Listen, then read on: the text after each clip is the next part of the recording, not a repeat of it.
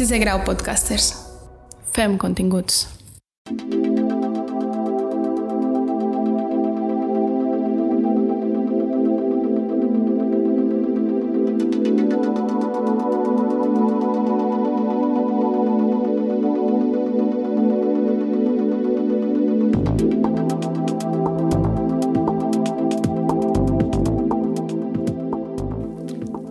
Cambian las épocas, cambian los estilos, pero toda banda o músico consagrado tiene en su discografía tres tipos de álbumes.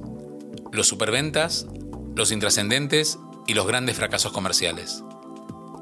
Pero siempre hay uno con el que deja de ser una promesa para convertirlo en un artista destacado. En este podcast hablaremos exclusivamente sobre estas obras, las que aceleraron la carrera de algunos de los grandes músicos de las últimas décadas. Soy Fernando Blanco y esto es Fast Forward. En este episodio, analizaremos Music for the Macy's de Depeche Mode.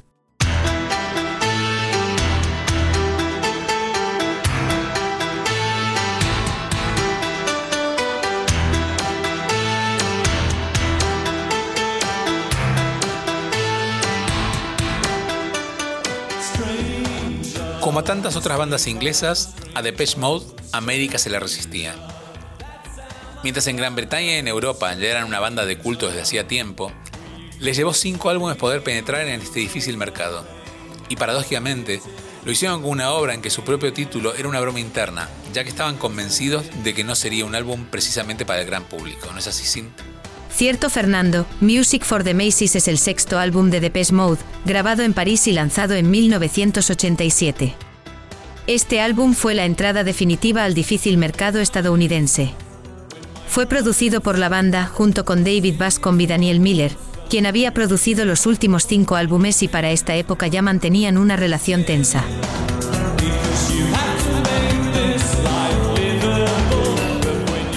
Depeche Mode había ocupado un lugar entre las bandas más interesantes del Reino Unido de finales de los 80. Recordemos que su iniciador fue Vince Clark, un músico excepcional y extraño, que además de Depeche Mode creó, inventó, parió, como quiera decirse, dos de las bandas pop más influyentes de los 80 y los 90, Yazoo e Erasure.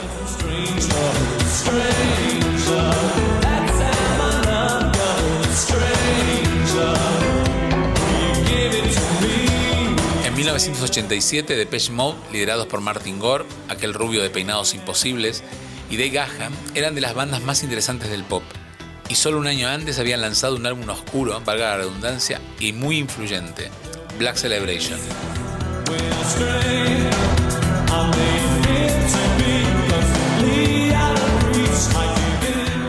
Era la era de MTV y los clips de este álbum, de Music for the Macy's, marcaron un antes y un después, emitidos en un heavy rotation que, debo confesar, ya tocaba la saturación.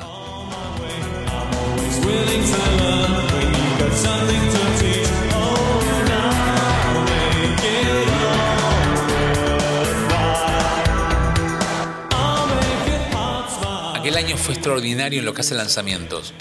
En febrero salía The Final Countdown de Europe. En marzo, The Joshua Tree de U2. En agosto, Histeria de Def banda que tocaremos seguramente en algún momento. En octubre, Bad de Michael Jackson. También salía el álbum debut de Guns N' Roses, el último de The Smiths y probablemente el mejor álbum de Prince, Sign of the Times. Doble mérito de Music for the Macy's de haber sobrevivido entre todos esos lanzamientos.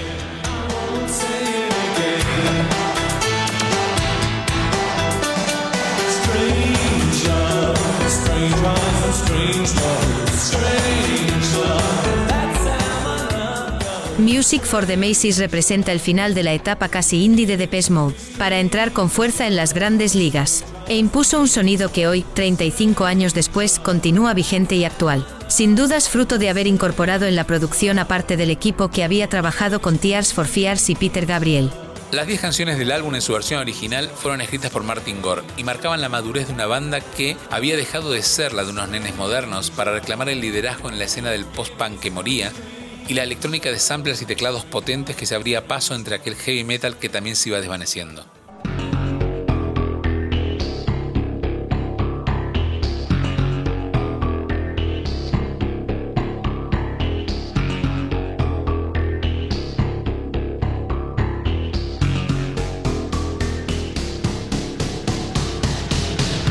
Music for the Macy's cortó 5 singles, en mi opinión podría haber sacado en realidad un par más.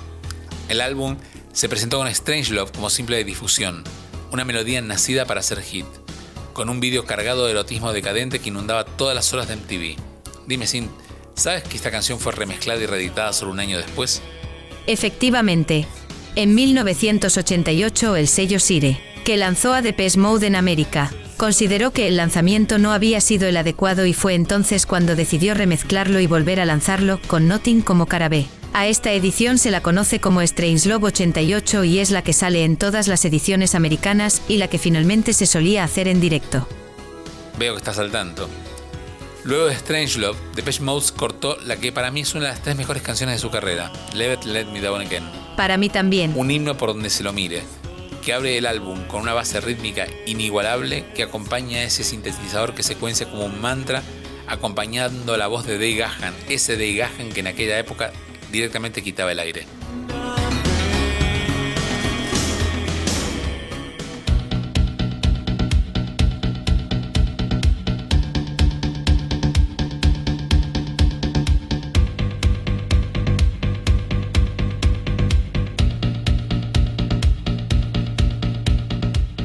El tercer single fue La Oscura Behind the Wheel, canción cantada enteramente sobre un sample de cuatro cuerdas, casi sin coros, pero cantada en un falso dueto cuya cadencia la hace hipnótica. Sin, ¿sabes por qué la canción se llama Behind the Wheel, detrás del volante? Porque Martin Gore, quien escribió la canción, no sabía ni sabe conducir.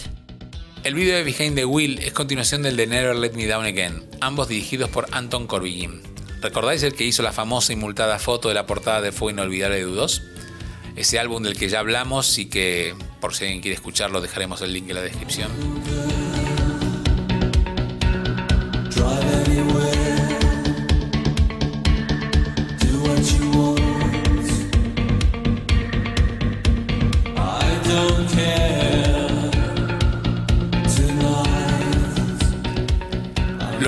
En blanco y negro mantienen una estética retro y decadente, y existen dos versiones de cada uno. Muchos de los vídeos de Depeche Mode hubo dos versiones. En este que comentamos aparece la actriz italiana de Tenebre, la película de terror famosa, Hipólita Santarelli. El cuarto corte se lanzó tan solo en Europa y fue Little 15, una canción triste y melancólica cargada de fuerza, con un acordeón que se repite permanentemente acompañado del piano de Wilder y de una base electrónica que da marco a una letra intrigante que según las fuentes que se consulte o bien puede tratar de las mujeres que mienten su edad o del inevitable paso del tiempo. El vídeo, filmado en la brutalista Terry Tower de Londres, fue dirigido por Martin Atkins, el artista que también se hizo cargo del diseño de la portada de los icónicos altavoces, y continúa en la línea de lo monocromático, pero esta vez en un tono más sepia o rosa. Como nota curiosa, Fernando, Little 15 en directo la canta Martin Gore. Buena observación, Sin. Music for the Macy's recibió en su mayoría críticas favorables tras el lanzamiento y fue incluido por Slam Magazine en el puesto 75 de su lista Mejores álbumes de la década de 1980. El álbum también se incluyó en el libro Mil un álbumes que debes escuchar antes de morir.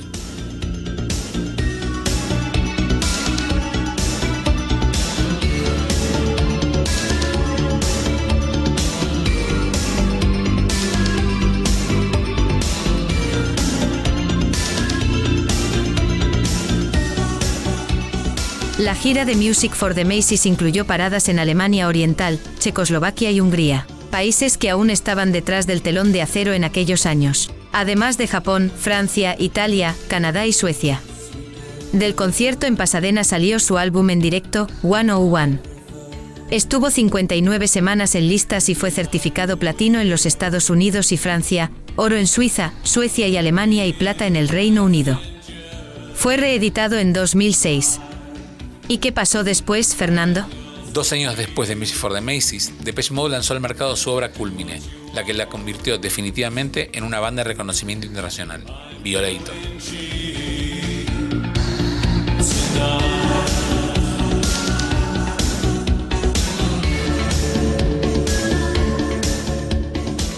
Y no olvidéis que si queréis ver alguno de los vídeos mencionados en este episodio, así como consultar alguno de los links que seguramente hemos nombrado, podéis buscarlo en la descripción.